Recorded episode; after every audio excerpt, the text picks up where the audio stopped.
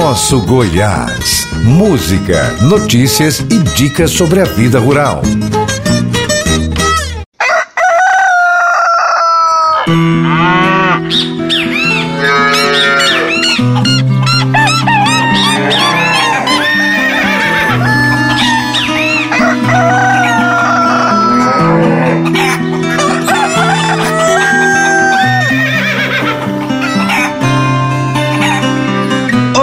Olá, gente bonita que acompanha a Rádio Brasil Central. Está no ar o programa Nosso Goiás. Eu sou Alencar Valadares e hoje vamos falar sobre o mercado de queijo em Goiás.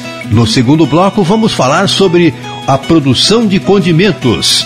Nossa história de hoje é sobre o compositor Jeca Mineiro, autor de muitos sucessos sertanejos.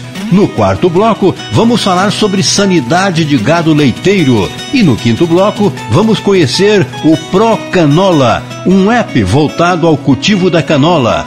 Lembrando que toda terça temos Nosso Goiás no Spotify e no Deezer. E para começar, vamos com Caboclo Centenário, com Dino Franco e Moraí.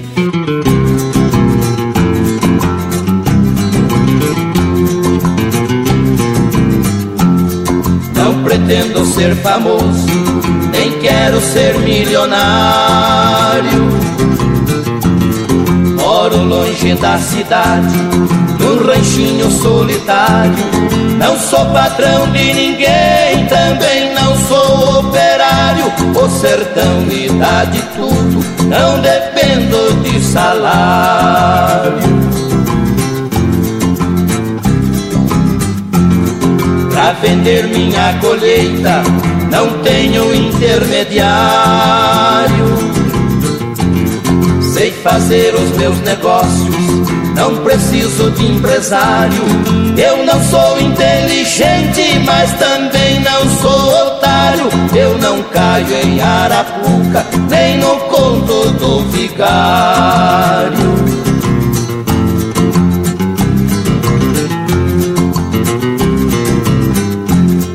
No meu rancho de barrote tenho só o necessário. Eu não uso anel de ouro, nem relógio calendário. A floresta é meu jardim, a lagoa é meu aquário. A florada do IP marca meu aniversário.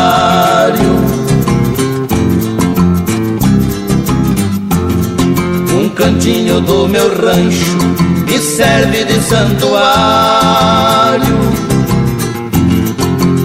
faço minha prece ao bom Jesus do Calvário.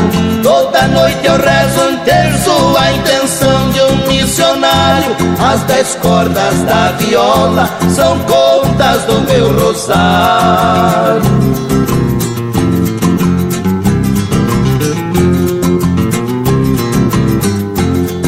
Assim vou levando a vida e cumprindo meu fadário. Canto moda sertaneja, só de tema imaginário. Escrevo versos de amor sem pegar no dicionário. Todo mundo assim me chama de caboclo centenário.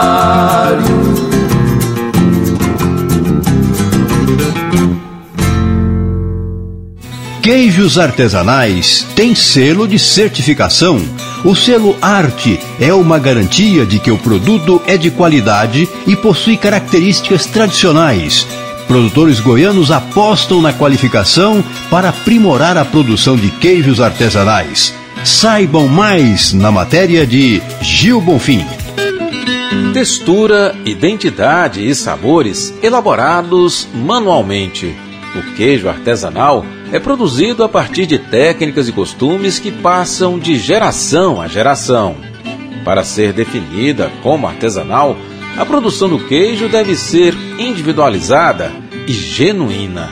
Isso quer dizer que o produto tem que ser puro e natural. A fabricação do queijo artesanal deve manter a singularidade e as características tradicionais. Assim, o produto expressa uma identidade, uma marca cultural de determinado povo. É como conhecer uma região pelo paladar, ou seja, descobrindo os sabores e comida que ela produz. Então, que tal a gente fazer agora uma viagem até Santa Rita do Araguaia? A cidade da região sudoeste do estado fica a 500 quilômetros de Goiânia. O município é berço do queijo cabacinha. Recentemente, os conhecimentos, as práticas e as tradições relacionadas ao preparo do queijo cabacinha produzido em Santa Rita do Araguaia conquistaram o título de Patrimônio Cultural de Goiás. A Superintendente de Patrimônio Histórico, Cultural e Artístico da Secretaria Estadual de Cultura, Tânia Mara Mendonça, lembra que o título reconhece o queijo cabacinha como um bem de valor significativo. Do ponto de vista das famílias produtoras, também é um reconhecimento à produção delas, né? É a elevação da autoestima dos detentores desse bem, saberem que não só né, a produção é conhecida ali, valorizada naquele meio, mas que está sendo aberta ao conhecimento de todas as pessoas de outros estados, né? E isso é muito importante também. Em 1950, quando a produção do queijo cabacinha teve início, não havia refrigeração. Assim, os produtores tinham que pendurar os queijos para ajudar a conservá-los. Hoje, a cidade conta com 42 fabricantes, que juntos geram 4 toneladas e meia do queijo cabacinha por mês. Produtor em Santa Rita do Araguaia, o nordestino Wilson Felipe dos Santos se apaixonou pelo queijo cabacinha e pela forma com que ele é feito. O que eu achei diferente no, no queijo cabacinha é o jeito de fazer, né? Que você põe o, o coalho, põe o soro, aí você bate a coalhada, aí você espera ele dar o ponto, Aí ele deu o ponto, aí você começa a fazer, né? Você pega aquela massa e põe na água quente, vai amassando ele, e aí depois você faz aquele formato da cabacinha na mão, né? Então isso aí me chamou muita atenção. Natural do Rio Grande do Norte, o Wilson Felipe produz o queijo cabacinha há quase 40 anos. Ele conta como essa história começou. O queijo cabacinha eu conheci ele em 84, quando eu cheguei do Rio Grande do Norte, mas minha mãe e meu pai aqui no estado do Mato Grosso e Goiás, e aí eu conheci o queijo cabacinha, né? E aí minha mãe aprendeu a fazer o queijo cabacinha com a senhora lá na cidade de Alto Garça, no Mato Grosso, e aí eu aprendi com a minha mãe, né? Porque a gente fazia um queijo cabacinha, quando eu aprendi, tinha de despendurar, tinha de deixar 12 horas na salmoura. Para certificar a qualidade do produto artesanal, o Ministério da Agricultura, Pecuária e Abastecimento criou o selo Arte. Em Goiás, seis queijarias já detêm o selo e outros 21 projetos estão em fase de implantação. O selo visa padronizar a fabricação artesanal de queijos e agregar valor aos produtos. Uma das produções certificadas com o selo Arte no estado fica na cidade de Caçu, a 330 quilômetros de Goiânia, no extremo sudoeste do estado. A produção utiliza matéria-prima gerada na própria fazenda, de onde vem o leite. O produtor, Rogério Trevisoli, explica que a fazenda produz três tipos de queijos artesanais e o negócio, que começou há pouco tempo, está se expandindo. Os pontos de venda estão aumentando bastante. Nós temos vendido queijo em Caçu, Cachoeira Alta, São Simão, é, agora em Rio Verde, Quirinópolis, Goiânia também a gente já vendia há mais tempo. E então, vamos dizer assim, a quantidade de queijos vendidas não é muito, mas os pontos de venda estão aumentando e, consequentemente, a quantidade também vai, vai aumentar à medida que os clientes vão consumindo e vão gostando e vão conhecendo o produto. Um dos diferenciais para aprimorar a produção de queijo artesanal é o conhecimento. E isso é a chave para agregar mais valor ao produto e abrir as portas para novos mercados. A qualificação profissional pode significar tanto melhoria na produção quanto na gestão do negócio. O Senar Goiás oferece assistência técnica e gerencial, inclusive para facilitar a obtenção do selo arte, como explica o técnico de campo do Serviço Nacional de Aprendizagem Rural, Alain Afonso Passos. O programa de assistência técnica e gerencial agroindústria do Senar Goiás, ele veio para dar esse suporte ao produtor, aquele produtor que produz ou que pretende produzir queijos ou outros derivados lácteos na sua propriedade, tanto na parte técnica, ou seja, o produtor está ali com a dificuldade de produzir um queijo, está tendo um problema com higiene e sanitização dos seus utensílios, toda essa parte técnica esse programa contempla e também a parte gerencial, que é uma das maiores preocupações, ou seja, é fazer com que esse produtor esse proprietário dessa queijaria, ele tenha lucro né, nas suas atividades, ele tenha um saldo positivo ali no final do mês. Alain Afonso Passos destaca que o produtor de queijo artesanal pode contar, inclusive, com visita técnica gratuitamente. O produtor poderá receber essa visita técnica por um período de dois anos, sendo uma visita mensal. Então, todo mês o técnico vai estar lá na sua queijaria te acompanhando, dando assistência tanto na parte técnica quanto na parte gerencial, destacando que esse é um programa gratuito, o produtor não tem nenhum desembolso direto para recebê-lo, então basta você procurar o sindicato rural do seu município e buscar maiores informações. Lembra do produtor de queijo cabacinha, Wilson Felipe dos Santos, lá de Santa Rita do Araguaia? Pois é, essa assistência técnica tem feito a diferença nos negócios da família dele. Com o Senar, veio só melhorando, né? Porque nós trabalhava na rede social, né? No WhatsApp. E aí, quando o Senar chegou até nós, nós já fez reportagem pro, pro Globo Rural, fizemos reportagem pro, pra Band, e cada dia mais está só melhorando. O Alan fez muita divulgação do nosso produto, né? É um grande profissional, deu uma assistência ótima para nós aqui. O produtor de queijo artesanal em Caçu, Rogério Trevisoli, hoje comemora a obtenção do selo arte e atribui a conquista à qualificação. A gente conheceu através do Senar o Alain, nos foi indicado esse treinamento da agroindústria. Hoje eh, nós temos o selo arte, podemos vender nossos queijos eh, em todo o Brasil é uma queijaria artesanal com capacidade de 600 litros dia. A ideia é que a gente aumente nossa produção. Em Goiás, o registro das queijarias artesanais deve ser requerido à Agência Goiana de Defesa Agropecuária. O estado foi o primeiro do Centro-Oeste a conceder o selo arte a produtores de queijo artesanal, com produção de Minéia Gomes, sonorização de Eduardo Faria Gil Bonfim para o programa Nosso Goiás. Que tal mandar um recado pra gente? Nosso WhatsApp é o 62 3282 8780. Mande seu recado. Vamos ouvir Daniel cantando Bica d'Água, com participação de Raul Gil e na sequência a gente ouve Teodoro e Sampaio com Truco na Casa do João.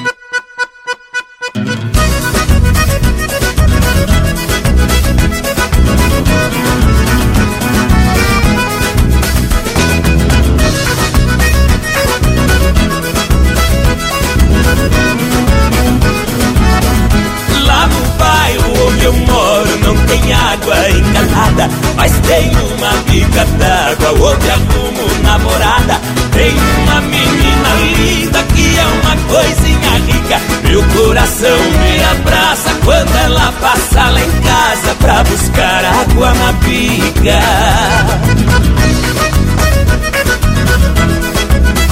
Dali, Raulzinho! Seu pai é muito valente, a menina é muito bela. Atrás da cerca da horta, onde eu converso com ela. Os seus lábios são bonitos, seus dentinhos de canjica. Meu coração vira brasa quando ela passa lá em casa pra buscar água na bica.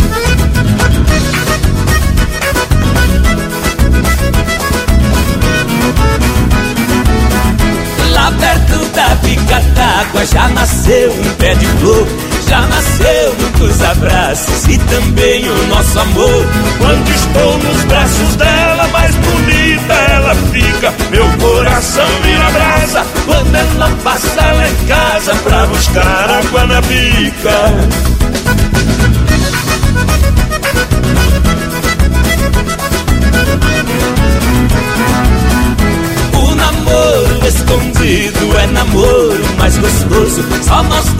Na d'água tem momento perigoso. Se o seu pai descobrir, o nosso amor se complica. Meu coração vira brasa quando ela passa lá em casa pra buscar água na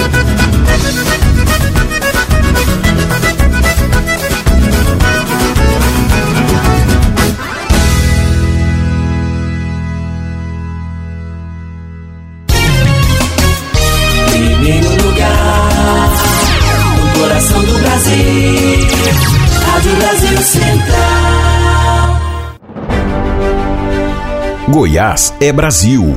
Brasil é o mundo. O mundo em sua casa. Informação, opinião, credibilidade e história. De segunda a sexta, sete e meia da manhã. Na Rádio Brasil Central, FM 90,1, AM 1270. Agora também na TV Brasil Central e no YouTube da TBC. O jornal de todos os goianos, em qualquer lugar do mundo.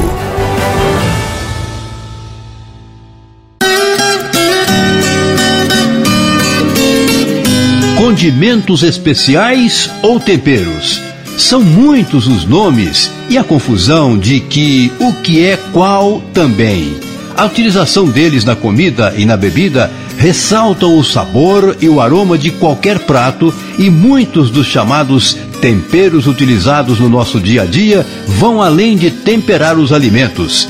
Eles também podem ter funções terapêuticas. Conversamos com Elber Souto Morgado, professor do campus Séries do IF Goiano, que esclarece inicialmente que vamos falar sobre condimentos, ou seja, aquilo que servirá de matéria-prima para o tempero. É, normalmente o termo tempero é usado para designar uma mistura de parte de plantas com, com sal. E assim existe no mercado muitos temperos com uma variação muito grande de, de ingredientes, né? Por exemplo, você tem tempero completo, tempero caseiro, tempero baiano e muitos, muitos outros.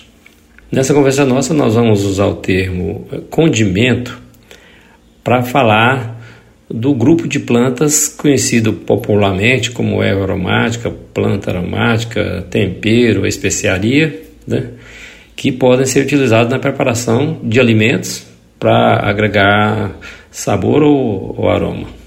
A produção de condimentos ela pode ser feita em áreas pequenas, médias ou grandes, consorciadas ou não, né? dependendo da, da espécie de planta e da finalidade da, da produção.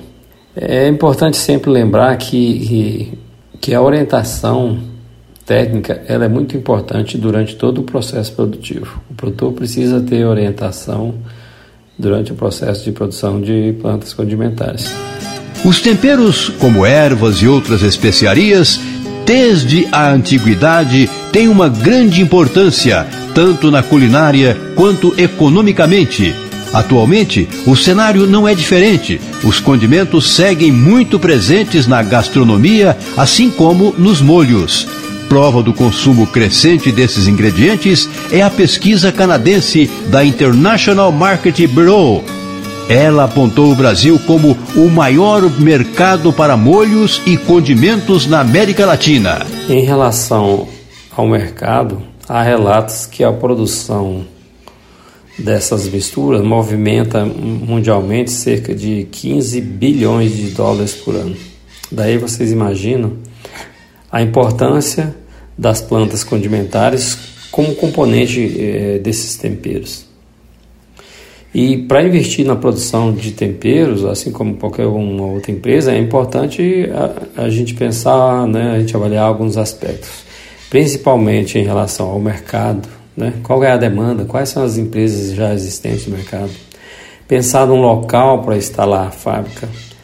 A gente tem que se preocupar com a infraestrutura necessária, né? com os equipamentos, é, com a legislação, quais são as normas técnicas para uma empresa né, para produzir tempero, quais os recursos humanos necessários, pensar muito bem hoje né, na divulgação. E um detalhe muito importante, né? É, precisamos ter bons fornecedores de matéria-prima. Pensando no passo a passo para o plantio, devem-se levar em consideração vários fatores, dentre os quais se destaca a adaptação às condições climáticas do local onde será feito o plantio, pois dela dependerá a melhor produção, a qualidade, a resistência a pragas e doenças, dentre outros fatores. É essencial verificar se existe demanda para a espécie no caso do cultivo comercial, bem como se a espécie da planta é a mais adequada. Pensando já assim, na instalação mesmo de, de, de uma horta com plantas condimentares, a gente tem alguns, né, alguns passos, algumas situações que a gente tem que se preocupar. Primeiro é com a escolha do local para plantio. Se tivermos a oportunidade de escolher o local. Muitas vezes nós não temos a oportunidade de escolher, né? Já muitas vezes o, procuro, o produtor procura o técnico já tem o local definido para cultivo. Mas se eu tiver como escolher o local, a gente tem que pensar então no tipo de solo, né? então assim escolher um solo com textura média, não pode ser nem muito arenoso nem muito argiloso tem que ter uma boa drenagem, né? não pode ficar um solo encharcado. Um solo com um bom teor de matéria orgânica, com um pH em torno de 6,5. Então, solo, né, se for menos, a gente tem que procurar fazer calagem. O pH for menor que, que 6, dependendo da espécie, precisamos fazer calagem. O terreno o, precisa ser exposto à luz solar, né? então assim, não pode ser sombra, de preferência abrigado de ventos fortes e constantes, né? Além disso, é fundamental a disponibilidade de, de água, né? Em quantidade e qualidade. É, isso aí é muito importante em relação à escolha do local. Um segundo item importante é o estudo do mercado consumidor. Eu vou produzir para quem? Né? Para uma empresa se for para a empresa, na maioria das vezes a empresa vai definir o que, que quer. Que espécie que ela quer, qual a cultivar né, dentro daquela espécie que vai ter o produtor plantar. Mas se for para consumo normalmente natura, né, que é muito comum a venda em feiras, a gente tem que conhecer a preferência do consumidor. Qual pimenta que é mais consumida? Qual a salsa? Qual o coentro? Então, sempre é muito importante a gente verificar a espécie e, dentro da espécie, qual a cultivar preferida pelo mercado ou pela indústria.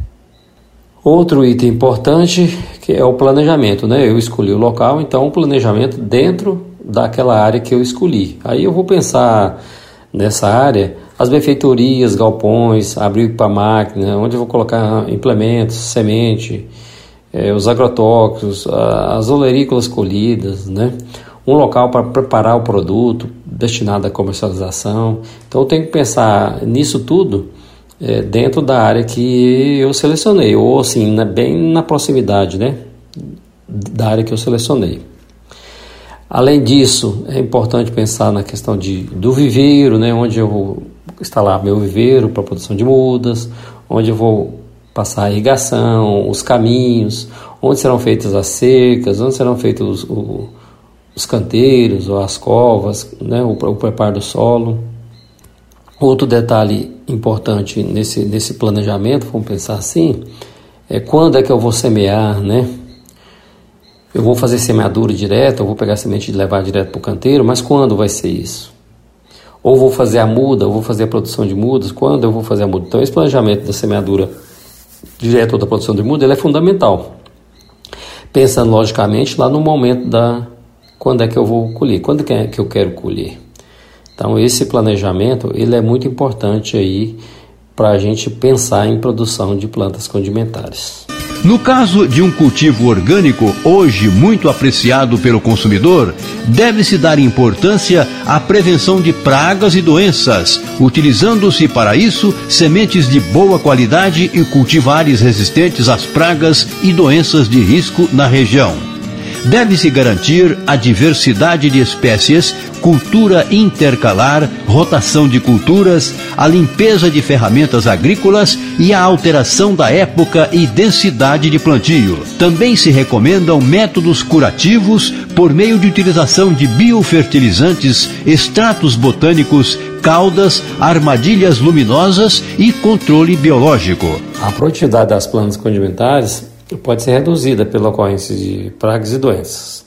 Dependendo da praga ou doença, o prejuízo pode ser total. É, as pragas e doenças variam de, de acordo com a planta. Algumas espécies são mais atacadas que outras, isso é normal. Agora, é muito importante a identificação da praga ou doença para utilizar o manejo correto. E nós já falamos anteriormente que é muito importante o produtor procura orientação técnica, principalmente em relação a, ao manejo de pragas, manejo de doenças e manejo também, não podemos esquecer, de plantas invasoras. Na colheita, é necessário atenção ao estágio de desenvolvimento da planta, a época do ano e a hora em que a colheita é realizada. É feita em função do destino do material colhido, isto é, se for para comercialização para restaurantes, o produto terá que ser fresco. Para venda a atacadistas ou indústrias, deve ser matéria seca. Tem-se ainda a produção de óleo essencial, cuja matéria pode ser fresca ou seca. É, em relação à colheita, toda vez que você compra lá uma embalagem, um pacotinho de sementes, lá nesse pacote vai estar lá escrito o ciclo né, daquele material que você comprou, o ciclo daquela cultivar. Então isso tem que ser respeitado. Então, por exemplo, você comprou uma cultivar de coentro, lá na embalagem está escrito que o ciclo é 60 dias. Então, quando chegar nos 60 dias, a planta está no ponto de colheita. Então, isso é muito específico. O ponto de colheita é, é específico para cada cultivar. Então, como eu citei o exemplo do coentro, eu em coentro, na espécie coentro, eu posso ter uma cultivar que eu colho com 60 dias, outra com 70, ou mesmo uma com 50, 55 dias. Então varia de cultivar para cultivar. Né? Então o produtor tem que observar isso. Esse é o ciclo de cada cultivar. Então cerrou o ciclo, aí é feita a colheita que varia de cultivar para cultivar, o modo de colheita varia, né? Então isso tem que ser observado pelo produtor. Em relação ao transporte, a gente tem que ter muito cuidado. Né? As plantas são tenras, tem muita água, é, quebram facilmente, amassam, então tem que ter muito cuidado. É, o, o produtor tem que ter em mente o seguinte: o transporte precisa ser planejado de forma a reduzir o tempo necessário para que as plantas atinjam o mercado consumidor. Quanto menor tempo, melhor. Quanto mais rápido, melhor. Né? A planta condimentar chegar na, na feira ou mesmo na indústria. Então, é, a rapidez é importante para manter a qualidade das plantas condimentares. E se você gostou dessa dica ou tem alguma dúvida sobre suas plantas, você pode enviar um e-mail para programa nosso Goiás gmail.com que a gente vai buscar informação para te ajudar com sua horta ou com seu cultivo. E chegou a hora da música. Vamos ouvir do Irmã Celeste, Coisas do Paraguai. Escolta de Vagalumes, Everaldo e Marquinhos. Fazenda São Francisco, Zico e Zeca.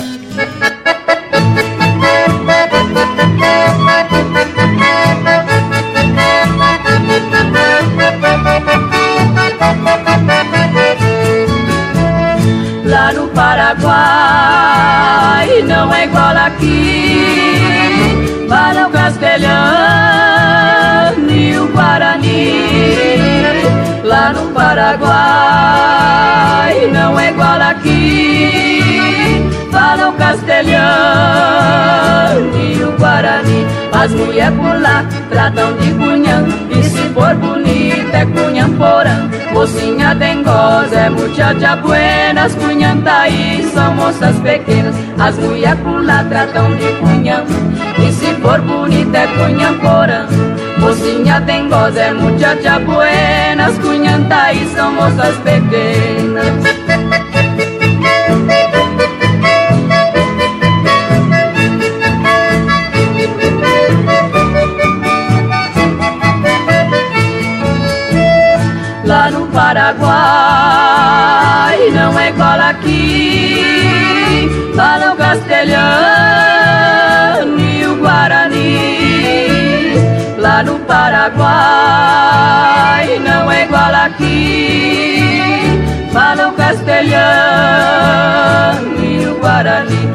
Fomos num hotel, quase quis brigar. Só porque o feijão chamam comandar. Água de batata, lá é café. Chimarrão gelado, é tereré.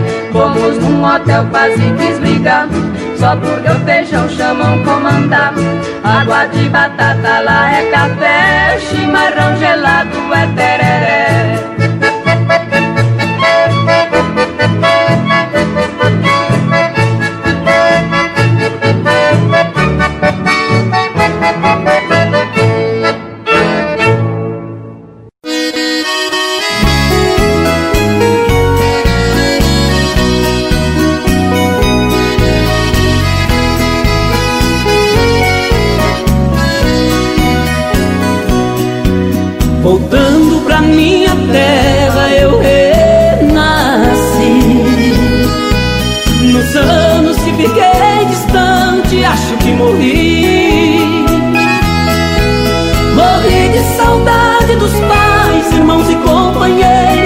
Ao cair da tarde no velho terreiro. A gente cantava as mais lindas canções.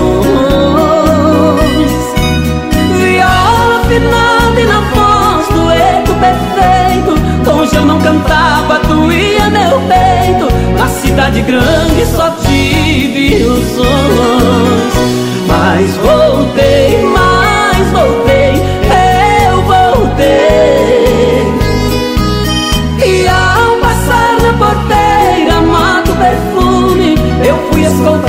pelos vagalumes Pois era uma linda noite de luar. Mas chorei, mas chorei, eu chorei. Ao ver meus pais, meus irmãos vindo ao meu encontro A felicidade misturou meu pranto Com o orvalho da noite deste meu lugar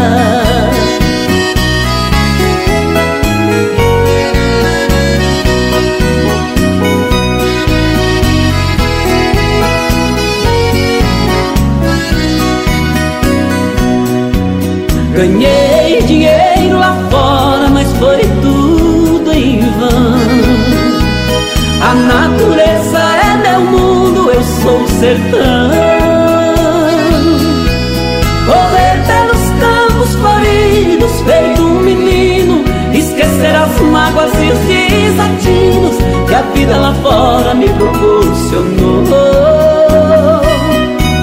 Ouvir sabiá Juriti E a felicidade de um bem te vi Que parece dizer meu amigo voltou. Mas voltei,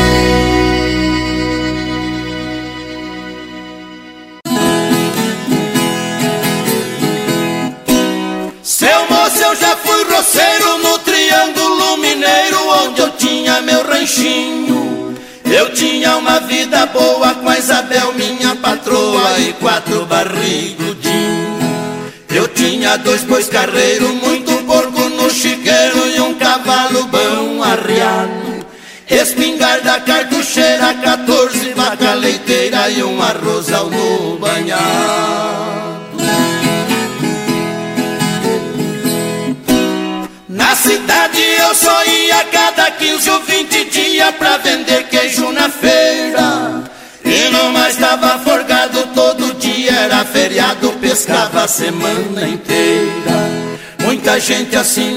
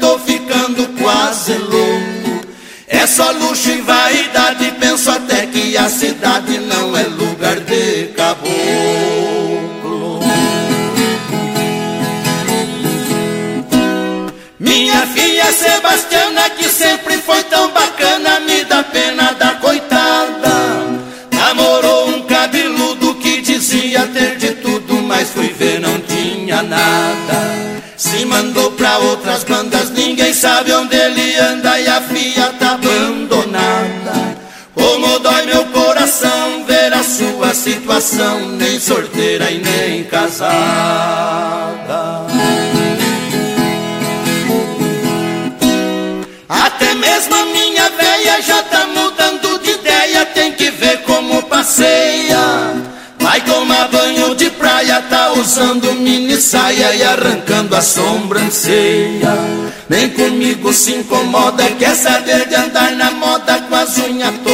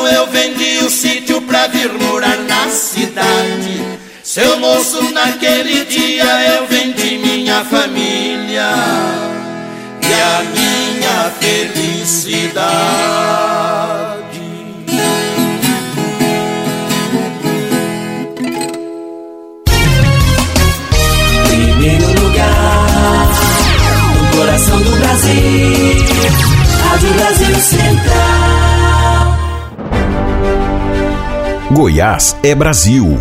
Brasil é o mundo. O mundo em sua casa. Informação, opinião, credibilidade e história. De segunda a sexta, sete e meia da manhã. Na Rádio Brasil Central, FM 90,1, AM 1270. Agora também na TV Brasil Central e no YouTube da TBC. O jornal de todos os goianos, em qualquer lugar do mundo.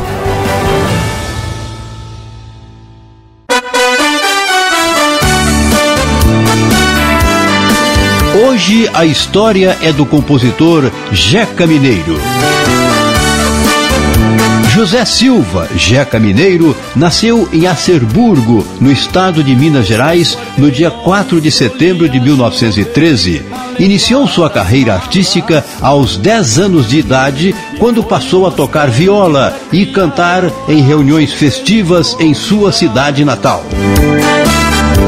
Aos 15 anos, recebeu de seu avô uma viola de presente mudou-se para São José do Rio Pardo e continuou se apresentando em festas. Em 1946, mudou-se para São Paulo. No mesmo ano, formou uma dupla com Chico Carretel e os dois passaram a se apresentar na Rádio Cruzeiro do Sul no programa Serra da Mantiqueira. A dupla logo se desfez e em seguida formou uma nova parceria com Motinha, com quem atuou no programa Serra da Mantiqueira na Rádio Bandeirantes. Em 1949, formou dupla com Mineirinha. Em 1953, a dupla gravou o rasqueado Perfume de Meu Bem, de sua autoria. Gravou no ano seguinte Mulher Ciumenta. E agora, a gente ouve um grande sucesso de Jeca Mineiro, A Dama de Vermelho, cantada por ele em parceria com Luizinho.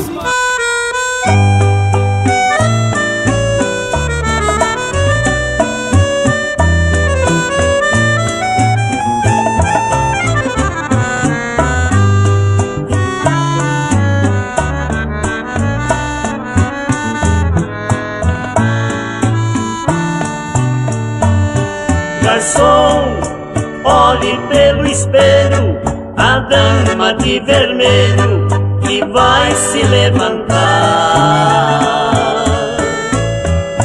Note a turma da orquestra fica toda em festa quando ela sai para dançar. Essa dama já me pertenceu, o culpado fui eu da separação. Hoje sofro de ciúme, ciúme até do perfume que ela deixa no salão. Garçom amigo, apague a luz da minha mesa. Eu não quero que ela note em mim tanta tristeza.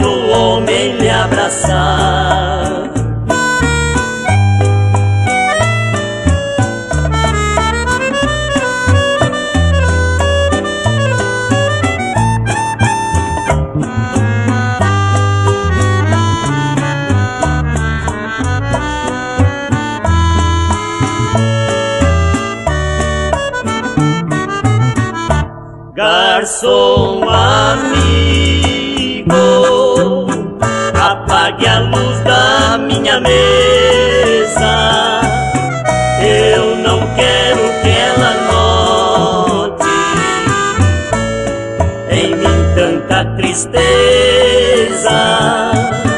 Abra mais uma garrafa que hoje vou me embriagar.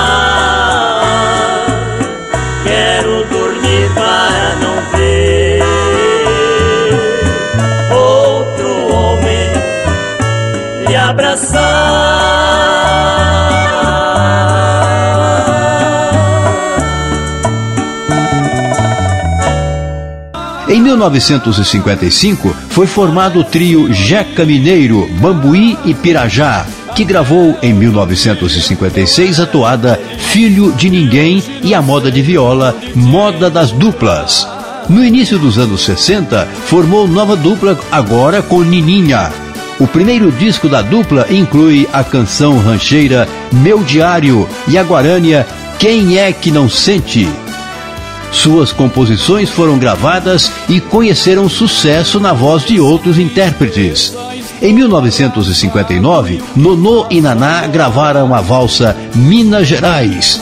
Em princípios dos anos 1960, Liu e Léo gravaram o valseado Amarga Saudade.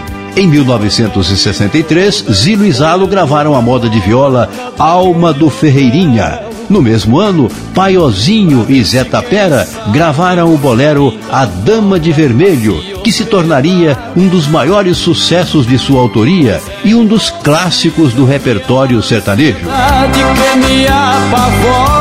Na Rádio Cultura, apresentou o programa Lá no Pé da Serra. Na segunda metade dos anos 60, por recomendações médicas, teve que parar de cantar, continuando, entretanto, a compor.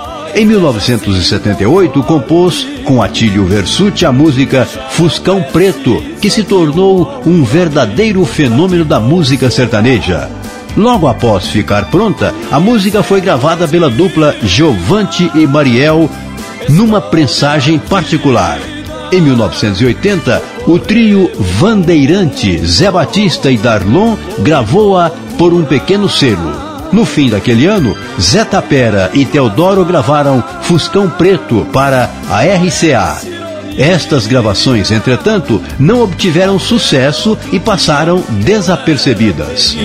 E hoje não sei. Em 1982, foi regravada pelo trio Os Gladiadores. Iniciou sua trajetória de sucesso.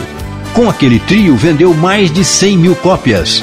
No mesmo ano, Almir Rogério a gravou e chegou a vender mais de 700 mil cópias. A música Fuscão Preto recebeu versões nos Estados Unidos, Black Mustang e na Itália, Fiat Nero, além de ter virado filme de Jeremias Moreira Filho com atuação de Xuxa e Almir Rogério, entre outros. Recebeu também mais de 50 regravações. Em 1997, a gravação de Fuscão Preto na voz do Dulciriema foi relançado pela BMG no CD do Luar do Sertão, dedicado à dupla. E vamos ouvir esse sucesso na voz de Almir Rogério, Fuscão Preto.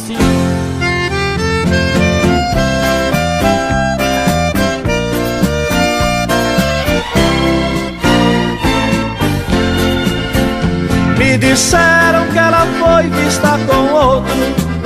Um fuscão preto pela cidade a rodar Bem vestida igual a dama da noite. Cheirando álcool e fumando sem parar. Meu Deus do céu, diga que isso é mentira. Se for verdade, esclareça por favor Daí a pouco eu mesmo vi o Fuscão E os dois juntos se desmanchando de amor. Fuscão preto Você é feito de aço. Fez o meu peito em pedaço. Também aprendeu a matar. Fuscão preto seu ronco maldito. Meu castelo tão bonito. Você fez desmoronar.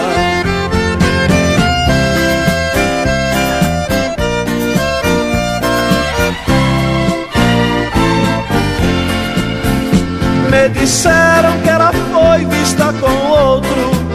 Num fuscão preto pela cidade a rodar bem vestida igual a dama da noite, cheirando álcool e fumando sem parar.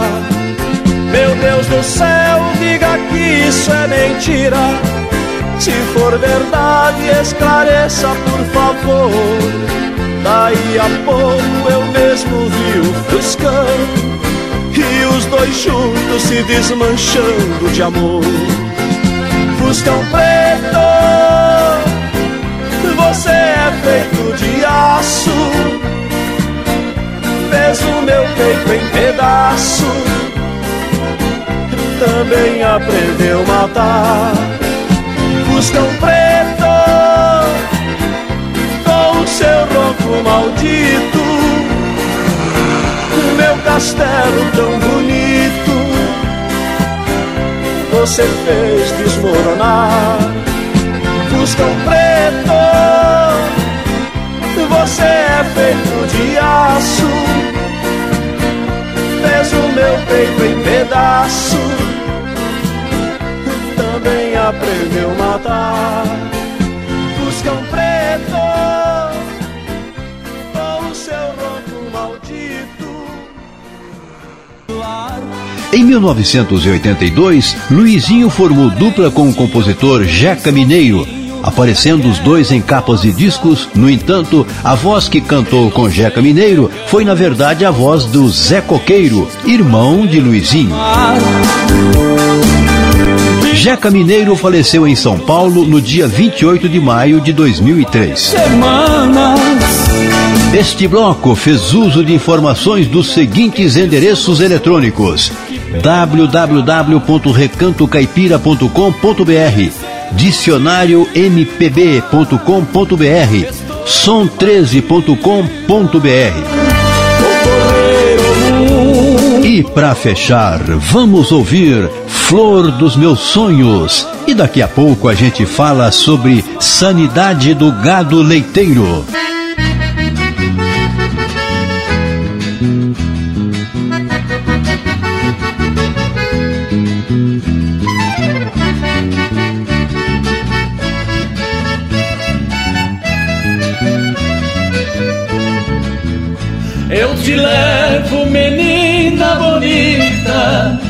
Dia e noite na minha lembrança.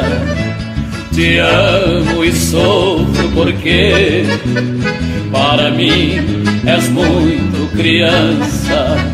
Se eu pudesse voltar à mocidade, faria de você minha rainha Infelizmente estou consciente que só em sonho você pode ser minha.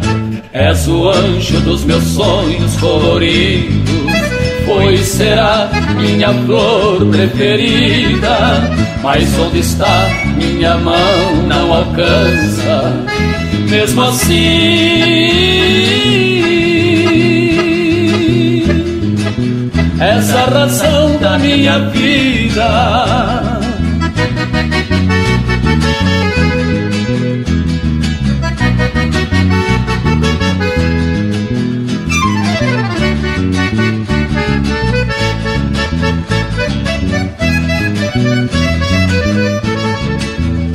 Oh, menina, flor dos meus sonhos, adoro os teus olhos morteiros nas grades dos teus encantos, para sempre serei prisioneiro.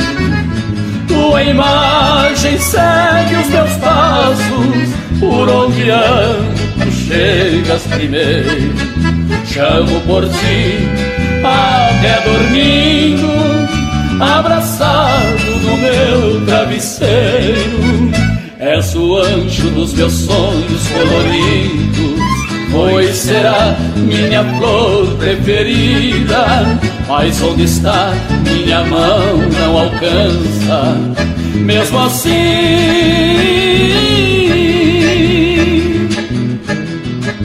Essa é razão da minha vida.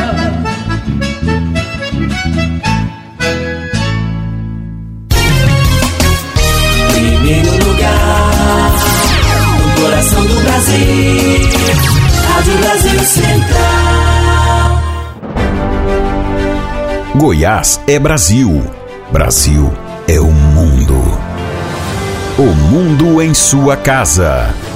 Informação, opinião, credibilidade e história. De segunda a sexta, sete e meia da manhã. Na Rádio Brasil Central, FM 90,1, AM 1270. Agora também na TV Brasil Central e no YouTube da TBC. O jornal de todos os goianos, em qualquer lugar do mundo.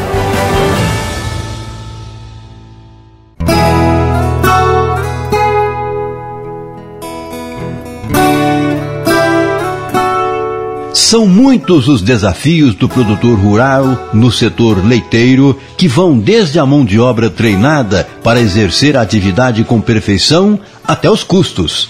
A sanidade do rebanho não é diferente. Contudo, mesmo que manter a sanidade do rebanho possa parecer caro, é importante saber que, além de fundamental, é mais barato do que tratar uma vaca doente.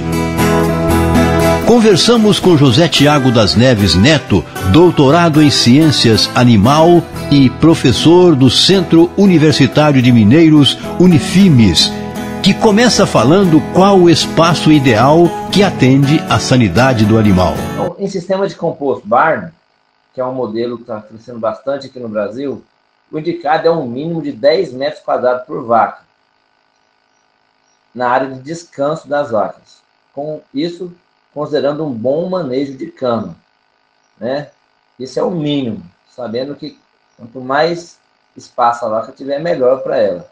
Em sistemas de confinamento do tipo freestall, as instalações devem ser projetadas adequadamente de acordo com o tamanho médio das suas vacas. Então, o tamanho da cama, o espaçamento, a largura devem ser de acordo com as suas vacas. Os confinamentos abertos em piquetes, a recomendação de espaço ela é afetada pelo ambiente e pelo tipo de solo, podendo chegar até 30 metros quadrados por vaca. Falando de espaço de alimentação, né, que é a, a testa do coxo, o mínimo recomendado para vacas leiteiras seria de 75 centímetros linear. Lembrando que isso é o mínimo. O ideal seria de 90 centímetros a 1 metro por vaca, principalmente em lotes mistos, onde primíparas estão junto com multíparas, e lotes heterogêneos é, em tamanhos de animais, vacas muito grandes junto com vacas menores. Então, o espaçamento aí seria de 90 a 1 metro. Recomenda-se no mínimo 5 centímetros de bebedor por vaca com a boia de alta vazão, lembrando que deve ser fornecido sempre água limpa e fresca para essas vacas. O que, que esses, essas dimensões, esses espaçamentos podem afetar? Quando esses espaçamentos eles não são respeitados, vai levar esses animais a um desafio, a um estresse, principalmente quando primípara está junto com multípara, essa primípara vai ser bem mais desafiada e as vacas menores também vão ser mais desafiadas.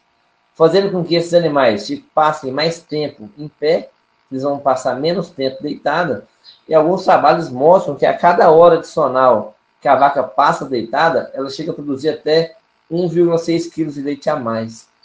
E a vaca, quando ela não deita, ela come menos é, ela vai ter mais problemas de casco, ela vai ter mais problemas de mastite, né? Isso vai isso vem uma reação em cascata. Ela come menos, isso ela vai ter menos nutrientes, vai diminuir a produção, a reprodução vai ficar afetada, mais problema de casco, mais problema de mastite e doenças metabólicas. O estresse, quando ele fica crônico, é, o organismo libera um hormônio chamado cortisol, e esse hormônio deprime as células de defesa, deprime anticorpos do corpo da vaca. Isso então faz com que uma cascata de acontecimentos, de doenças interligadas é, venham a acontecer. Então, isso é o efeito do espaçamento de confinamento na sanidade das vacas leiteiras. Algumas práticas de manejo, como a formação de lotes com alta densidade de animais, limpeza inadequada das baías, camas mal manejadas, alta umidade do ambiente, falta de higiene nos piquetes de vacas secas e uso de locais naturais, açudes e lagos para fornecimento de água estão relacionadas com aumento da contaminação ambiental e da CCS. Portanto, como afirma o professor, o problema não está no sistema adotado, mas como se lida com ele. Qual o melhor sistema? É aquele sistema que consegue entregar um ambiente adequado e confortável para as vacas. Nós não devemos nos atentar é, ao modismo. Né? Tem muita moda. Então, a nossa atenção ela tem que estar nos princípios. Então, qual é o princípio básico de um sistema de confinamento? É o bem-estar animal, é um ambiente adequado. Né? Então, nós temos que nos, nos atentar a esses princípios, as técnicas e a ciência, e não nos deixar levar pelo modismo. A vaca leiteira, ela tem que deitar muitas horas por dia.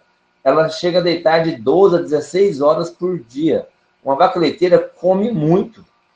Ela bebe muita água e são animais sociáveis. Então, o meu sistema de, de confinamento tem que permitir isso. Então, esse é o meu melhor sistema de confinamento, que permite a vaca deitar muitas horas, significa que eu estou fornecendo para ela um ambiente adequado, que ela gosta de ficar deitada, permite ela comer muito, beber muita água, água de boa qualidade, e permite ela se socializar. Então, esse é o melhor sistema de confinamento.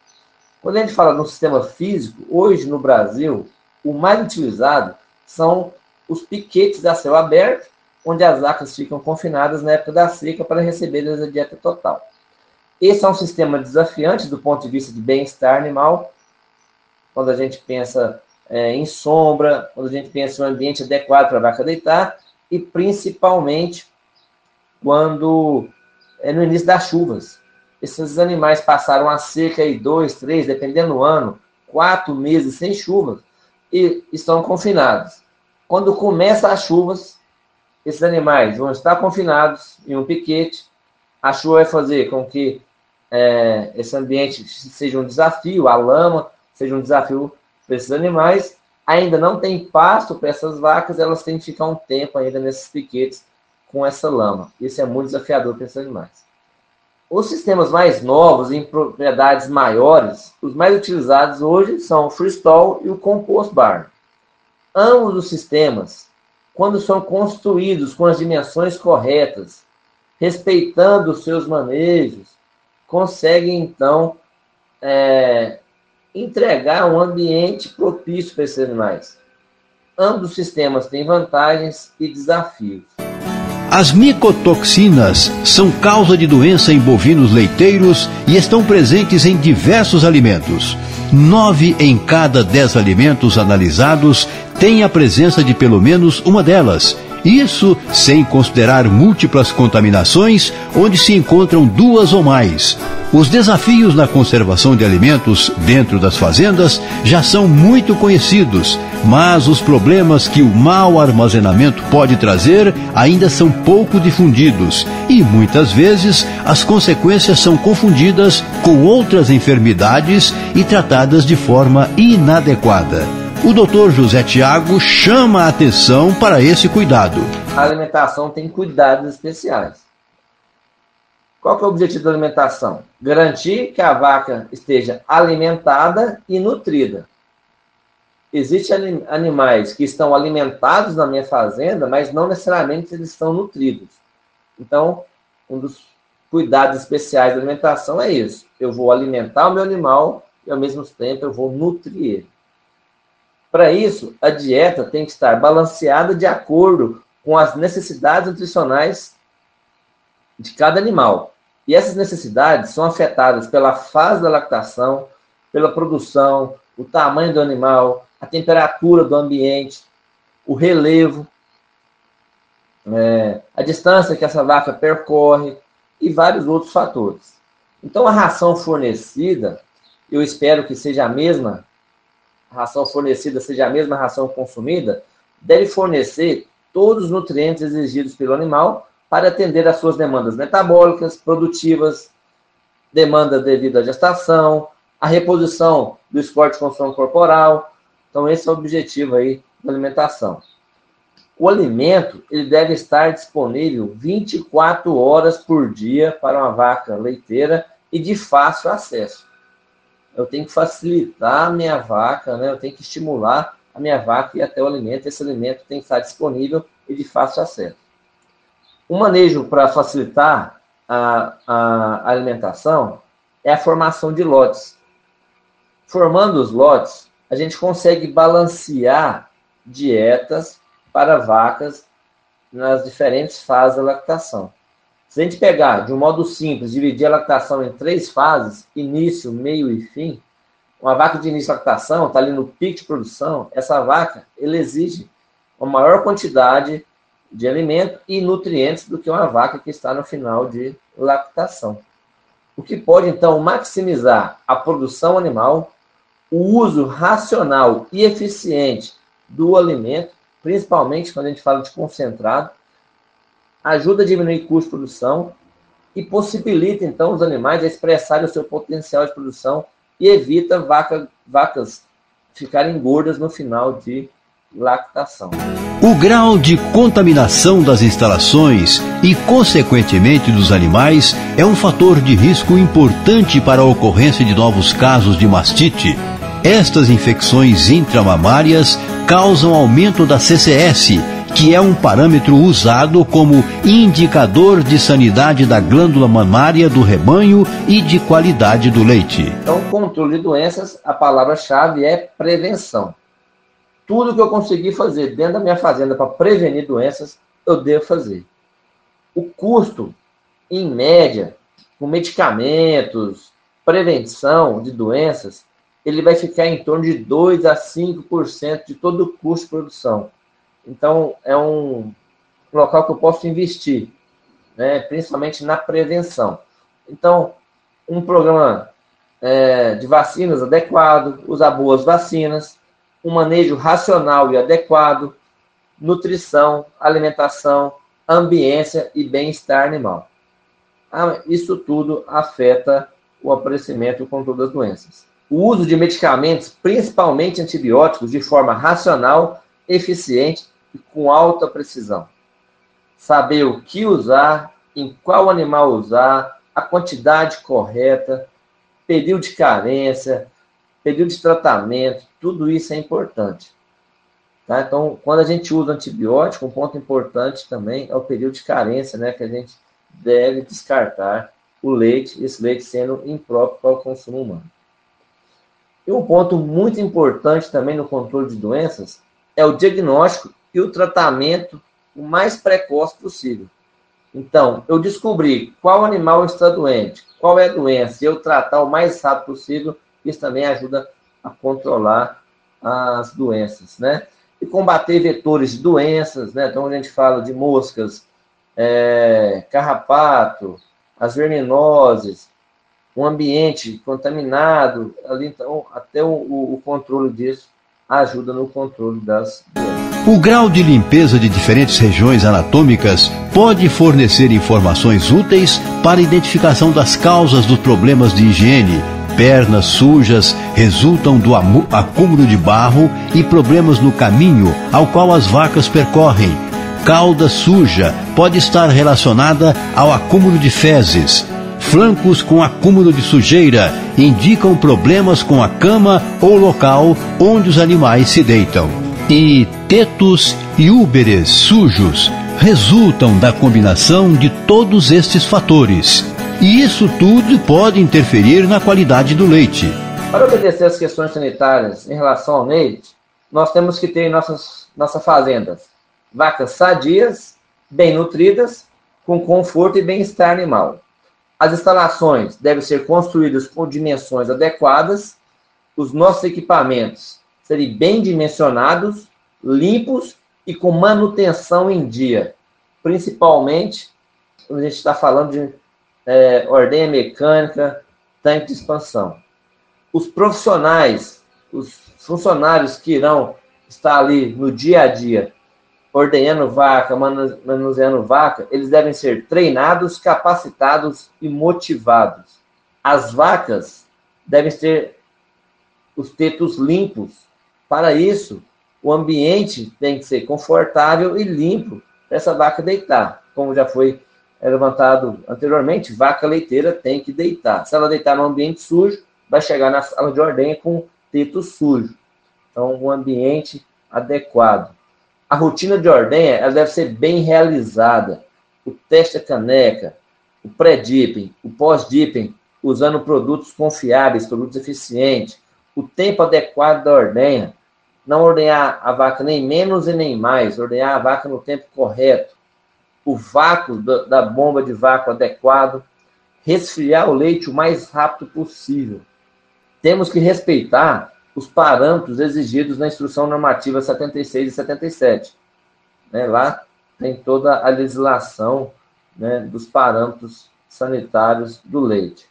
E nós não podemos esquecer que o leite é um valioso alimento e assim ele deve ser tratado. Dr. Tiago deixa um recado aos produtores. Qualquer decisão, qualquer ação que nós vamos tomar na fazenda, nós temos que ser técnicos, temos que ser profissionais, temos que transformar a fazenda em uma empresa.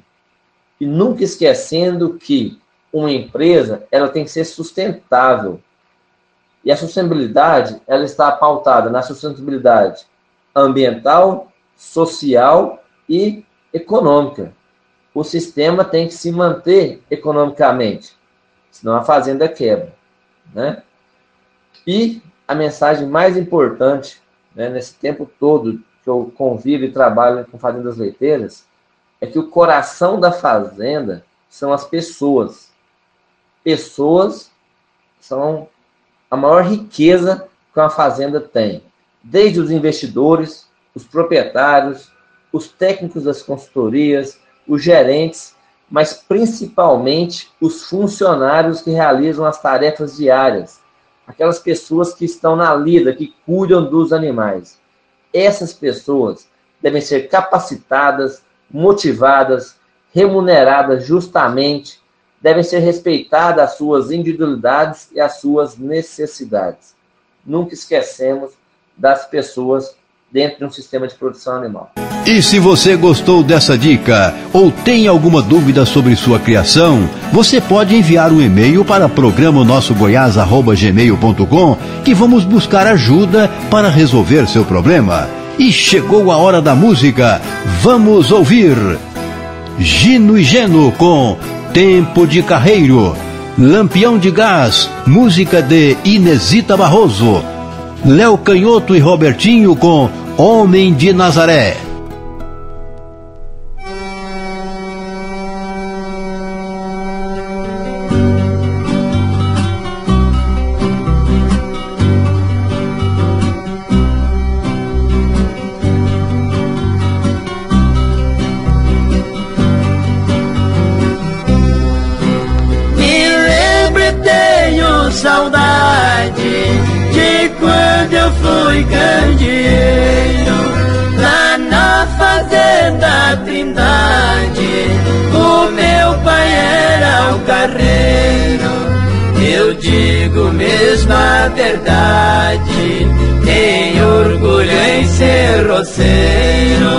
Lá quando o galo cantava, os oito bois arriava, trabalhava o dia inteiro.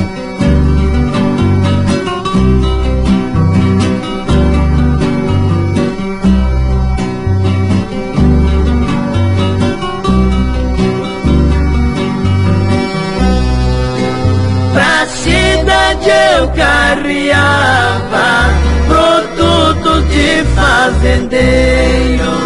O carro velho cantava, subindo os morros faceiros. Os bois de guia chamava, o brinquinho e o trigueiro. Meu pai com os bois conversava de ferrão não precisava, era macio e ligeiro. Meu Deus, o mundo virou, quanta saudade de meu pai e seu carro de boi no sertão que no tempo ficou.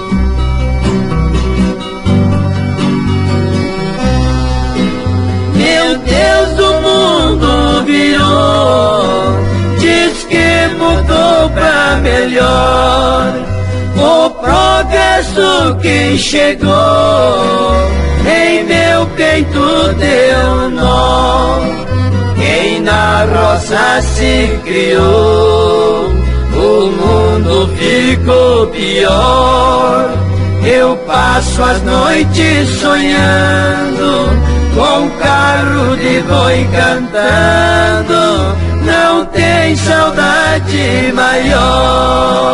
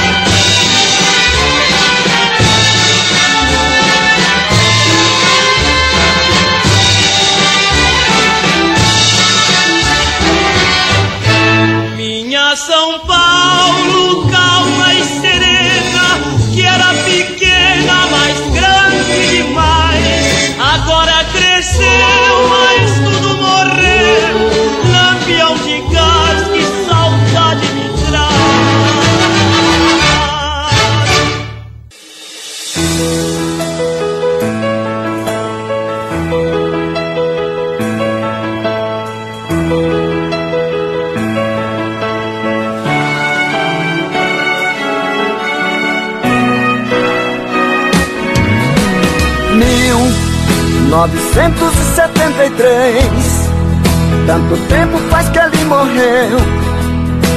O mundo se modificou, mas ninguém jamais o esqueceu. E eu sou ligado no que ele falou, sou parado no que ele deixou. O mundo só será feliz se a gente cultivar o amor.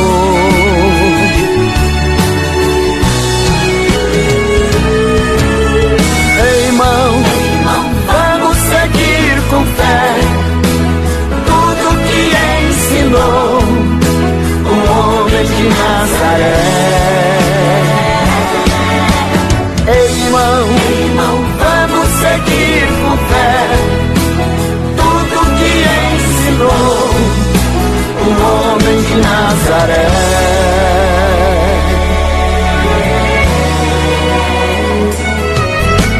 Reis e rainhas que esse mundo viu.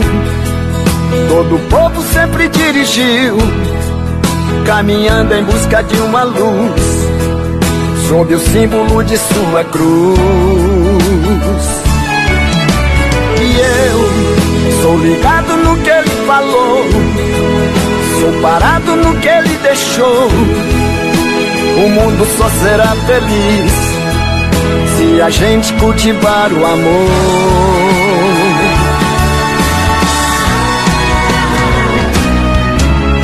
Ei, irmão, vamos seguir com fé tudo que ensinou o homem de Nazaré.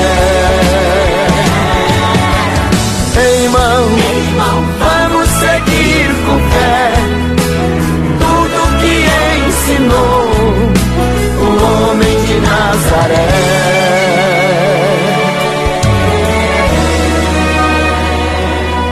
Ele era um rei, mas foi humilde o tempo inteiro.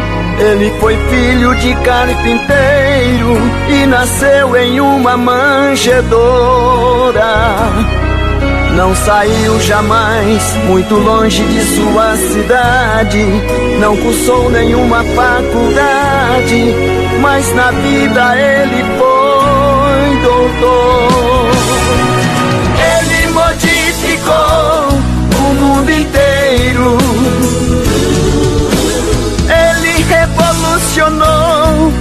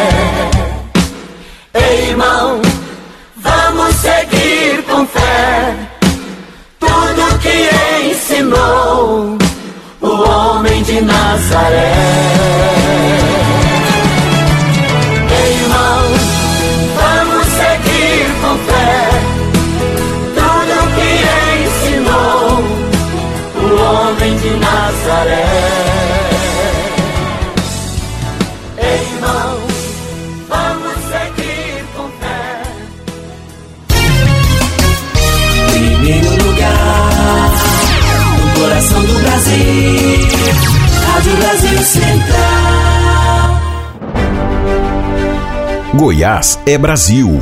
Brasil é o mundo. O mundo em sua casa. Informação, opinião, credibilidade e história. De segunda a sexta, sete e meia da manhã. Na Rádio Brasil Central, FM 90,1, AM 1270. Agora também na TV Brasil Central e no YouTube da TBC. O jornal de todos os goianos, em qualquer lugar do mundo.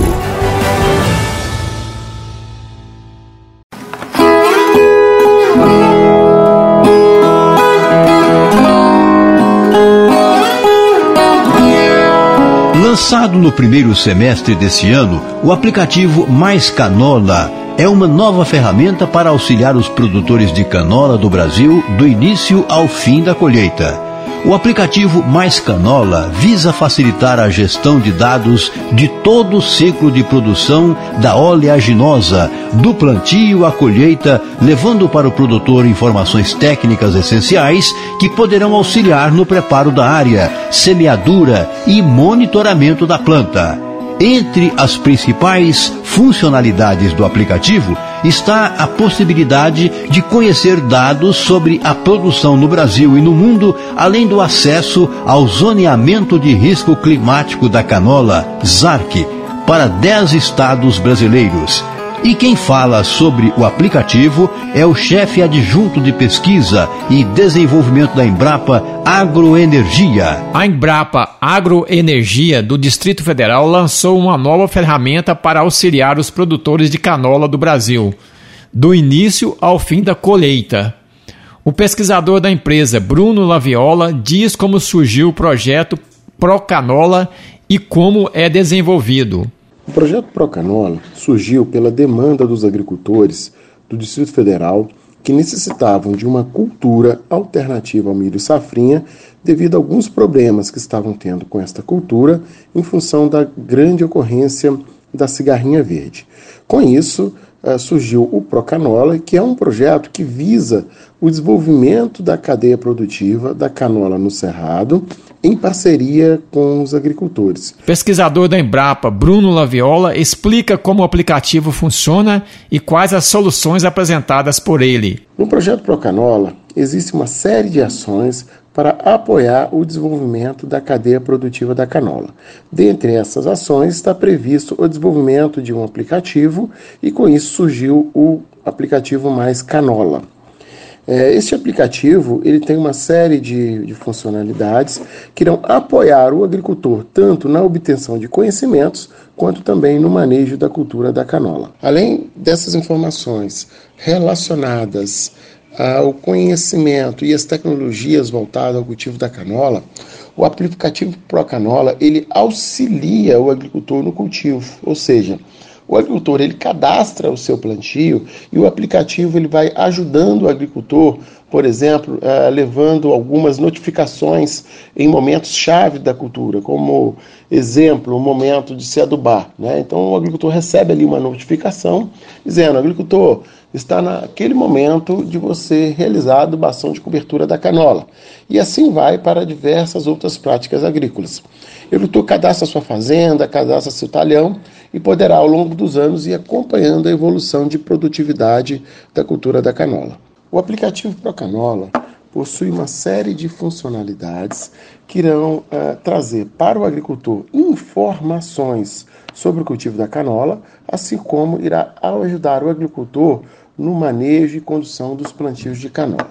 Podemos citar aqui algumas funcionalidades do aplicativo, como o Conheça a Canola, é, onde o agricultor ele poderá obter uma série de informações sobre a cultura da canola, né? o que é a canola, sobre o mercado, como cultivar, por exemplo, é, qual a adubação que se deve se utilizar no cultivo da canola, manejo de irrigação, momento da colheita, quais são as principais pragas e doenças, entre outras informações importantes ao cultivo da canola. Né?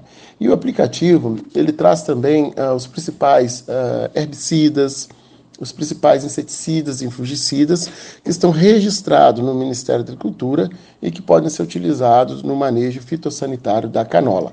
No aplicativo também temos as cultivares que são registradas hoje no Brasil, em que o agricultor poderá ter informações sobre uh, quais dessas cultivares ele poderá estar utilizando, considerando uh, cada região de cultivo da canola. Wilton Vieira para a Rádio Brasil Central AM, RBC FM e programa Nosso Goiás. Que tal mandar um recado pra gente? Nosso WhatsApp é o 62 3282 8780. Mande seu recado. Vamos ouvir Liu e Léo cantando Caminheiro.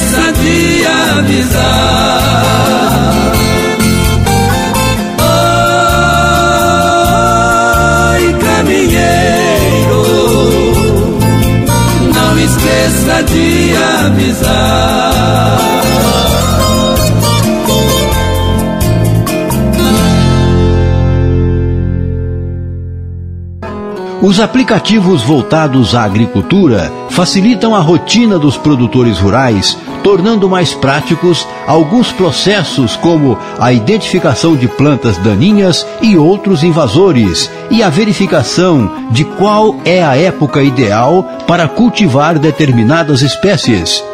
Seja voltado à manutenção da lavoura ou ao acompanhamento da lavoura de ponta a ponta, os aplicativos colocam na palma da mão soluções rápidas e muitas vezes mais baratas para tocar a lavoura sem muita dor de cabeça. Vamos agora para um clássico da música sertaneja, O Menino da Porteira, com Tião Carreiro e Pardinho.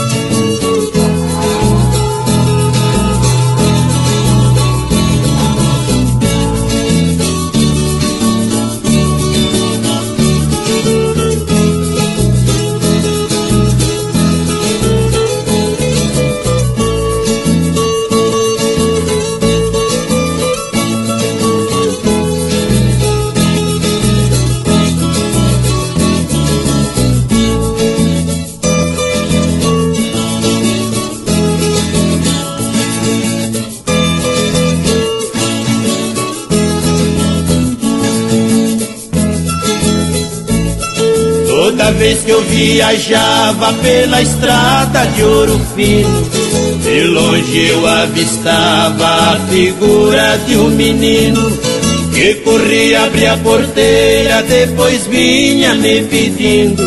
Toque o berrante, seu moço, que é pra mim ficar ouvindo. Quando a boiada passava, que a poeira ia baixando, eu jogava uma moeda, ele saía pulando. Obrigado, boiadeiro, que Deus vale acompanhando. Pra aquele sertão afora, meu berrante ia tocando.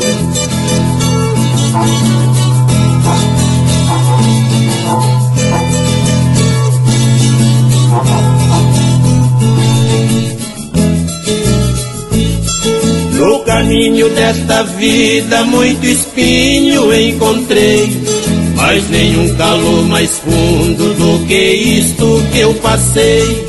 Na minha viagem de volta, qualquer coisa eu cismei. Vendo a porteira fechada, o menino não avistei. Apiei do meu cavalo no ranchinho beira-chão. Vi uma mulher chorando, quis saber qual a razão. Boiadeiro veio tarde, veja a cruz no estradão. Quem matou meu filhinho foi um boi sem coração.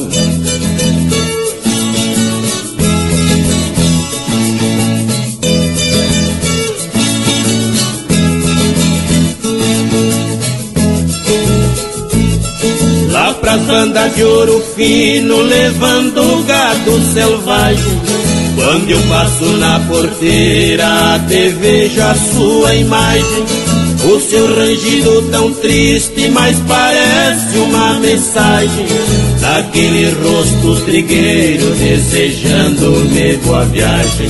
A cruzinha do estradão do pensamento não sai. Eu já fiz um juramento que não esqueço jamais. Nem que o meu gado estoure, que eu precise ir atrás. Neste pedaço de chão berrante eu não toco mais.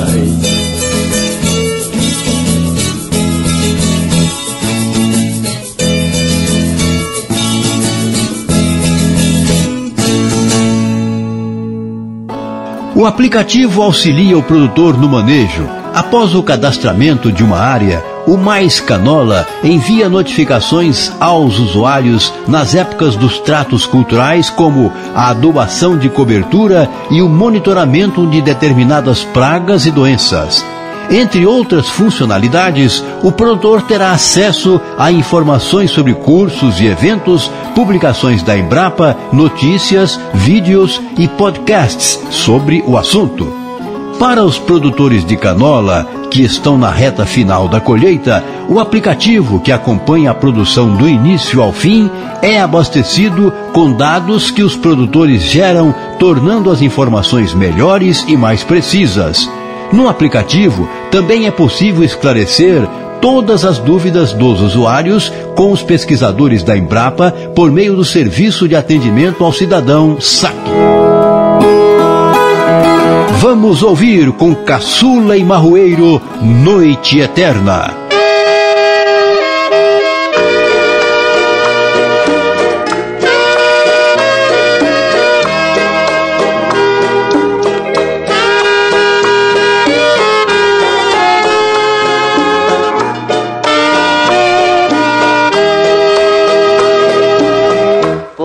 Favor, meu amor, não me deixes agora. Abre a janela e sinta como está frio lá fora. Aqui terás minhas carícias. Lá fora o frio faz tremer. Aqui então encontrarás meus braços para lhe aquecer. Espero que já não importa com que irei fazer agora? Querida, vou trancar a porta para você não ir embora. Se eu tivesse o poder do Criador que nos governa, transformaria essa noite em uma noite eterna.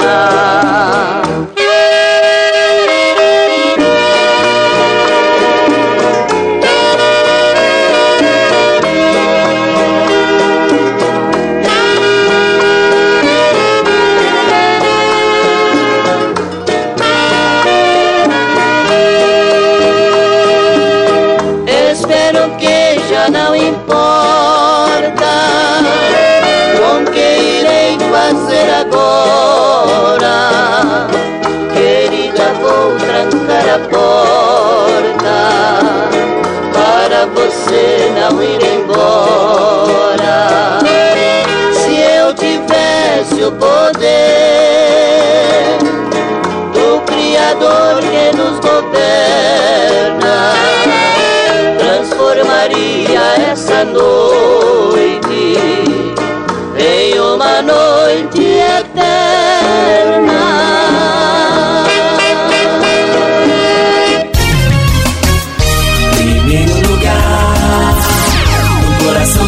Brasil, Rádio Brasil Central. Goiás é Brasil.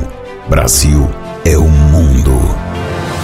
O mundo em sua casa. Informação, opinião, credibilidade e história. De segunda a sexta, sete e meia da manhã. Na Rádio Brasil Central, FM 90,1, AM 1270. Agora também na TV Brasil Central e no YouTube da TBC. O jornal de todos os goianos, em qualquer lugar do mundo.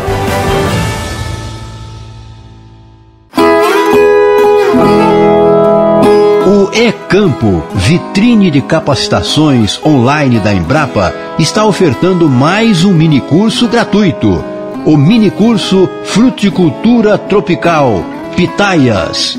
Melhoramento genético e sistemas de produção destinado a produtores rurais, extensionistas, professores, gestores públicos e estudantes, o minicurso tem caráter introdutório e traz informações básicas sobre melhoramento genético e sistemas de produção de pitaia. Com carga horária de 6 horas, o minicurso tem módulo único e aborda os conteúdos em dois temas cultivares e melhoramento genético e sistemas de produção e boas práticas. A capacitação é auto-instrucional e assíncrona, podendo ser realizada em qualquer data e horário. Para se inscrever, acesse www.embrapa.br barra e traço campo barra pitaias traço melhoramento traço genético traço e traço sistemas traço de traço produção. Você ouve agora aquela moda boa. Porta do Mundo com Peão Carreiro e Zé Paulo. Previsão do tempo com Zé Mulato e Cassiano. Quero esquecer com Belmiro e Belmonte.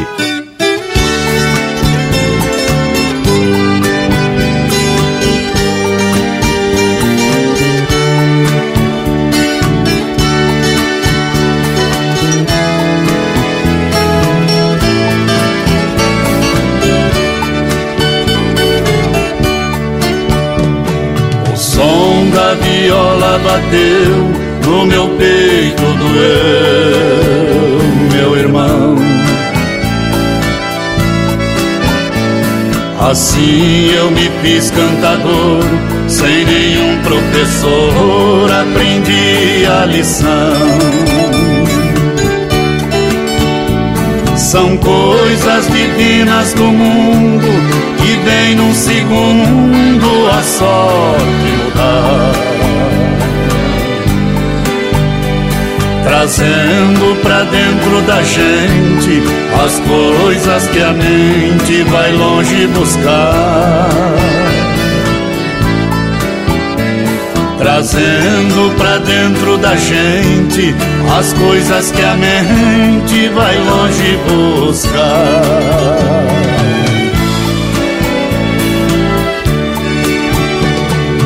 Verso se fala e canta, o mal se espanta e a gente é feliz. No mundo das rimas e trovas, eu sempre dei provas das coisas que fiz. Por muitos lugares passei, mas nunca pisei falso no chão. Cantando interpreto a poesia, levando alegria onde há solidão. Cantando interpreto a poesia, levando alegria onde há solidão.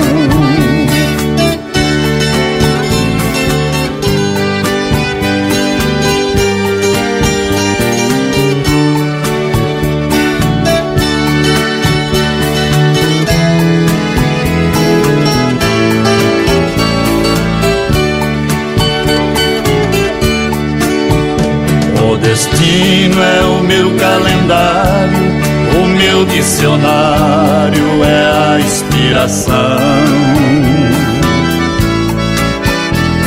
A porta do mundo é aberta, minha alma desperta buscando a canção. Com minha viola no peito, meus versos são feitos pro mundo cantar. Luta de um velho talento, menino por dentro sem nunca cansar. É a luta de um velho talento, menino por dentro sem nunca cansar.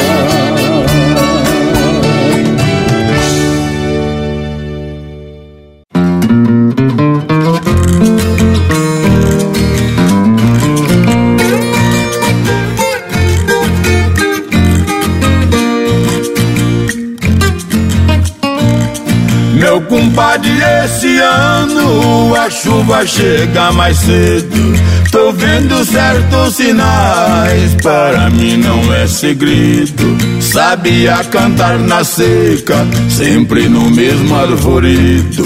Razão para prevenir-me, Guariba moendo firme, arrodeando o rochedo.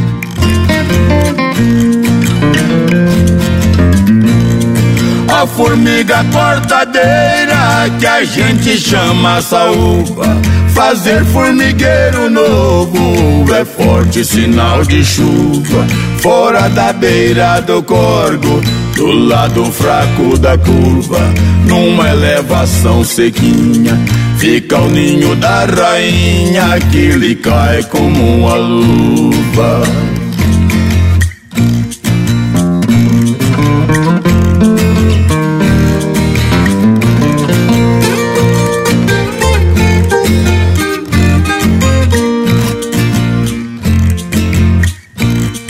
João de Barro faz a casa com a porta para o norte. É sinal que vem do sul, a tempestade mais forte. Constrói a parte de trás com barro de fazer pote, pronto para resistir. Pra chuva não invadir e matar os seus filhotes.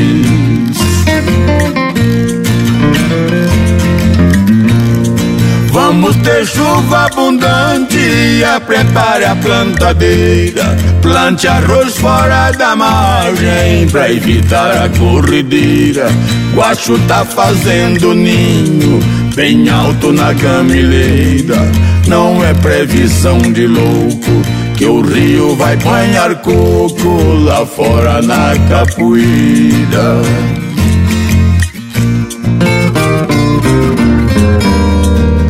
Rapadura no giral, tocinho bem protegido, no ponto certo do sal, de paia bem revestido. Ribeirão pode bufar, chuva não vai apertar um caboclo prevenido.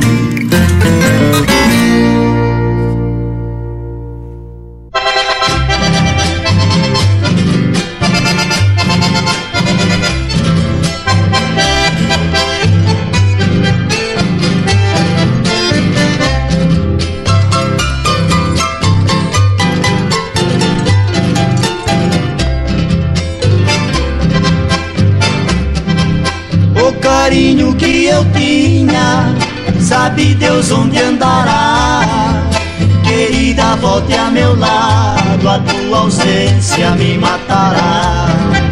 Te quero com toda a alma, sozinho não viverei. Se não tenho teu carinho, de tristeza morrerei.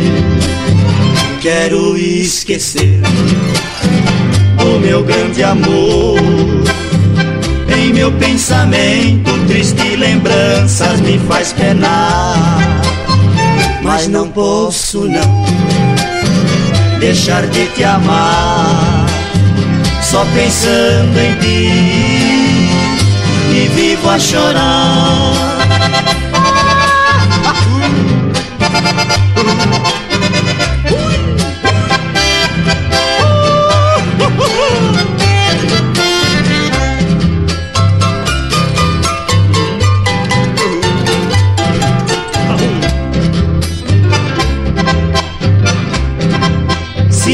Recordares um dia e que tanto te adorei. Tu verás que é muito tarde, talvez morto estarei. Da traição que me fizeste, te peço mais uma vez que devolva as carícias que um dia eu te dei. Quero esquecer meu grande amor. Em meu pensamento, triste lembranças me faz penar. Mas não posso não deixar de te amar. Só pensando em ti e vivo a chorar. Só pensando em ti e vivo a chorar.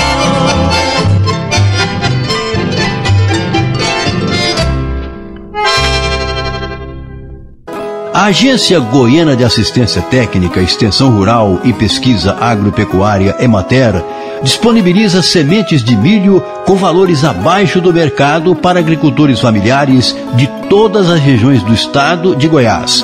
Ao todo, 9 mil sacos de 20 quilos de sementes das variedades Al Bandeirante e Engopa 501 estão disponíveis para compra no valor de 130 reais por saco.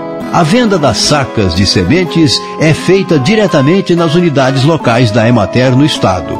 Os interessados devem procurar os escritórios da agência e, em caso de dúvida, podem contatar a supervisão da produção de sementes e mudas da Emater pelos telefones 62 3201 3213 fixo 62 98152 2826 Alex e 62981522289 Adriano. Vamos ouvir Terra Tombada com Mococa e Paraíso. Venâncio e Curumbá cantam Devagar se vai. Zé Carreiro e Carreirinho com a música Ferreirinha.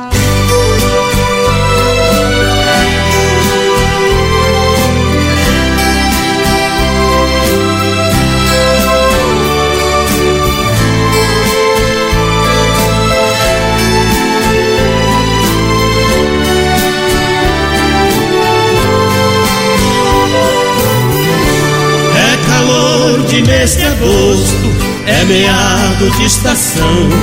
Vejo sobras de queimadas na fumaça do espigão. Lavrador tombando terra, dá de longe a impressão de losangos cor de sangue desenhados pelo chão. Terra tombada é promessa de um futuro que se espelha no quarto verde dos campos, a grande cama vermelha, onde o parto das sementes faz brotar de suas covas o fruto da natureza, cheirando criança nova. Tombada, solo sagrado, chão quente, esperando que as sementes venham lhe cobrir de flor. Também minha alma, ansiosa espera confiante, que em meu peito você plante a semente do amor.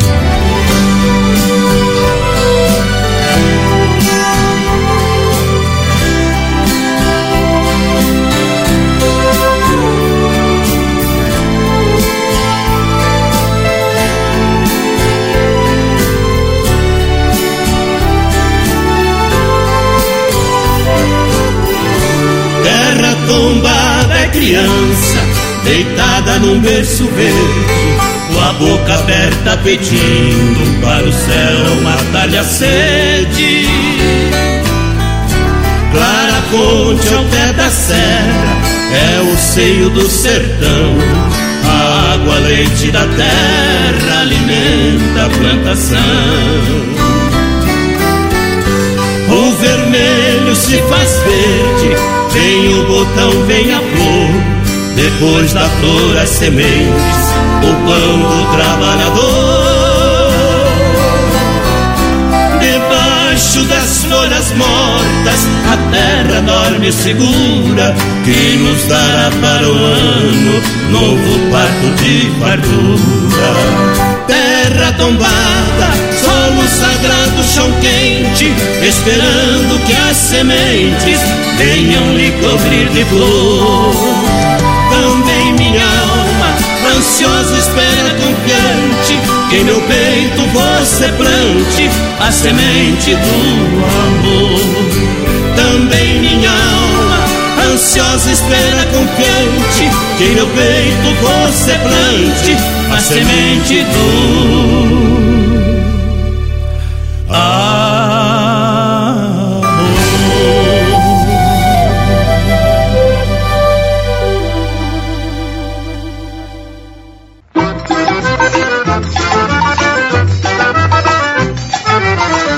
Devagar se vai ao longe, viu meu irmão? Por isso vou devagar.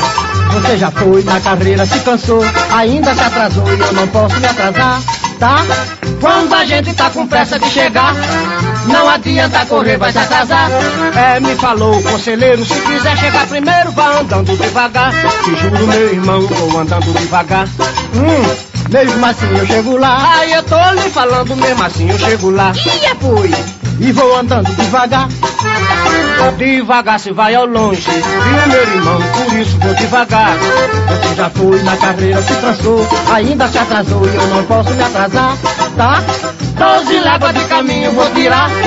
Nesse passo logo mais eu chego lá.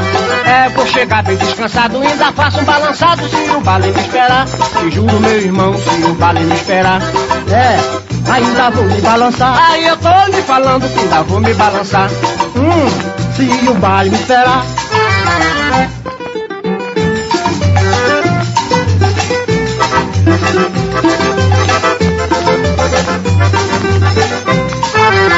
Devagar se vai ao longe, viu meu irmão, por isso vou devagar. Você já foi na carreira, se cansou, ainda se atrasou e eu não posso me atrasar, tá? Quando a gente tá com pressa de chegar, não adianta correr, vai se atrasar. É, me falou o conselheiro, se quiser chegar primeiro, vá andando devagar. Te juro, meu irmão, vou andando devagar. Hum, mesmo assim eu chego lá. Aí eu tô lhe falando, mesmo assim eu chego lá. E é fui e vou andando devagar. Devagar se vai ao longe, viu meu irmão? Por isso vou devagar. Você já foi na carreira, se cansou, ainda se atrasou e eu não posso me atrasar, tá? Doze léguas de caminho vou tirar. Nesse passo logo mais eu chego lá. É, vou chegar bem descansado, ainda faço um balançado se o baile me esperar. Te juro, meu irmão, se o baile me esperar. Hum, ainda vou me balançar. Eu tô lhe falando que ainda vou me balançar. É, se o baile me esperar.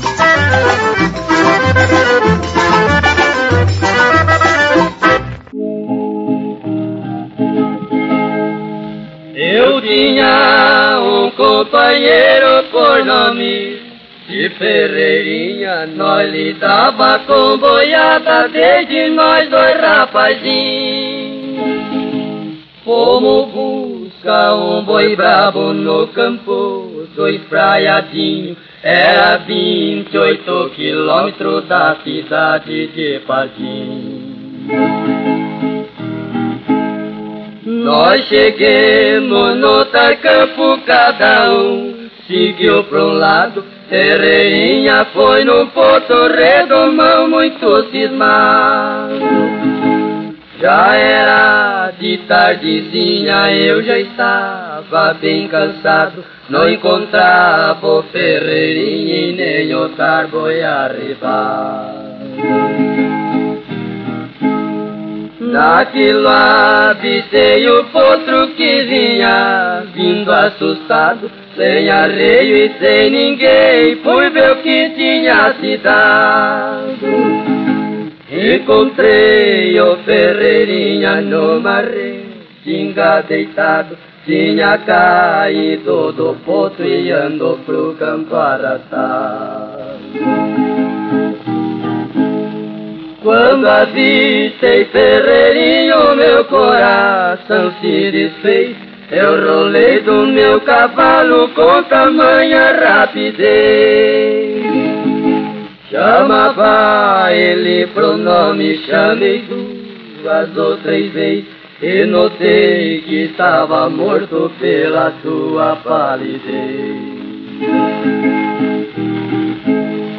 Pra levar meu companheiro, vejo quanto eu padeci. Amarrei ele pro peito e numa árvore suspendi. Cheguei meu cavalo embaixo e na garupa desci. E com o cabo do cabrito amarrei ele em mim. Sai pra aquelas estradas tão tristes, tão amolado. Era o frio de mês de junho, seu corpo tava gelado. Já era uma meia-noite quando cheguei no povoado. Deixei na porta da igreja e fui chamar o delegado. A morte desse rapaz mais do que eu ninguém sentiu. Deixei de lidar com gado, minha inclinação sumiu. Quando eu lembro essa passagem franqueza, me dá arrepio. Parece que a friagem da costa ainda não saiu. O programa Nosso Goiás será reprisado nos meses de dezembro e janeiro para Em Função de Férias da Equipe. Estaremos de volta em fevereiro, se tudo der certo. Esse programa teve apresentação de Alencar Valadares, produção de Minéia Gomes, reportagem de Wilton Vieira e Gil Bonfim e trabalhos técnicos de Eduardo Faria. Até mais e uma boa semana a todos. Programa Nosso Goiás. Música, notícias e dicas sobre a vida rural.